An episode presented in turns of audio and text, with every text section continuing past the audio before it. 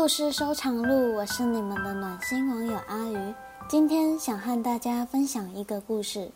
阿鱼你好，那时我还是个学生，而他是刚踏入社会的新鲜人。我和他是在网络上认识的，他很会聊天，也很有趣。我被他深深吸引，很快的就坠入了爱河。我们每天有好多事情可以聊。也会找一款两人都喜欢玩的游戏，利用空闲时间一起玩，培养感情。第一次谈恋爱就是远距离，我在台北，他是高雄人，聊天报备行程，讲电话是我们每天都会做的事。就这样相处了三个月，他说他空出了时间要来台北找我，我很开心，特地去买了新衣服，还窝在电脑前翻阅资料，为我们的约会做准备。约会的日子很快就到了，从出门到高铁站，我都很紧张，不停照镜子，看着自己的妆，看着自己的发型，衣服整不整齐。他说他今天穿了白色的上衣搭牛仔外套和黑裤子，在高铁站时人来人往，我在人海里寻找他的身影，明明人很多很吵，但我却能听到自己的心跳声，砰的好大力。我见到他时，完全不知道该怎么办。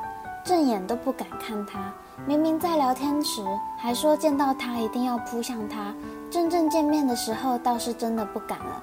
后来他先将我的手牵起，他说他刚刚在来的时候差点忘了东西在车上，然后又赶快回去拿。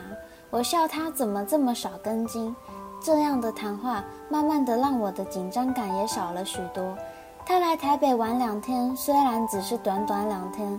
但我们玩得很开心，牵手、亲吻、拥抱，我想像情侣一样做的事都做过了。在饭店时，他说让我安稳的睡吧，我还是学生，他不会碰我的，让我觉得他好绅士，对他的喜欢更上一层了。第二天晚上，在高铁站要送他离开时，我觉得好不舍，我好喜欢他待在身边的感觉。他也说他很喜欢和我相处，会再找时间来的。又回到透过手机相处的生活。后来他工作很忙，所以暂时都不能上来台北找我。我实在是想他想得不得了，想下去找他。但他说他很忙，可能没时间陪我，和我聊天的时间也越来越少，也不能玩游戏，电话也很少再打了。我习惯等他说晚安才去睡。以前我们都是十一点互相和对方说晚安，现在都延长到了一两点。他才准备要睡，然后他提了分手。这么突然的结果，我接受不了。和他在一起的五个月是那样的开心，我曾幻想过无数次以后我们两个人的生活。我觉得他就是我的一辈子，我的一切。我打电话给他，他不接，也直接将我封锁了。刚分开那几天，我都吃不下饭，我觉得心里空空的。我划着我们的合照，一直哭。到了后来，甚至有了自残的念头。没错，我自残了，一刀刀划着自己的手，想用皮肉伤来让自己的心不要那么痛。我不想让人看见，所以一直都穿着长袖。我常觉得是不是自己不够好，他才想要跟我分手了。每当这个念头出来，我就想伤害自己。我知道这样不对，但我好像控制不了我自己。到现在大概又过了四个月了，我心里的伤还没好。但已经不像刚开始那样频繁伤害自己了，这是我一直不敢和家人和朋友说的，憋得久了很不自在。写到这里，突然觉得又开朗了许多。谢谢阿鱼看完我的故事，谢谢你的分享，看完我心疼了，辛苦了，抱抱你，累了就去睡觉吧，不要再为一个人熬夜了，想哭就放声哭吧，不会有人笑你的。割自己的手一定很痛，看到手上的伤痕还会更加忘不掉。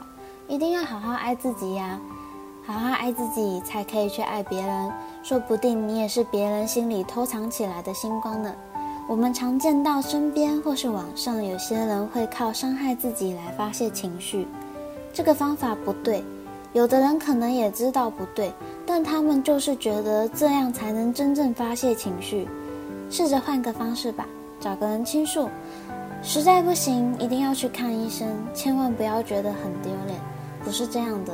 你得赶快好起来，然后去享受、去热爱这个世界。来世界这么一趟，虽然不顺利，但总会有那么一件事或者一个人，让你觉得人间虽苦，但很值得。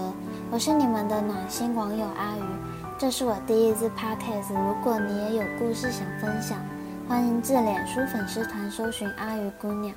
不好意思的话，也可以匿名投稿给我。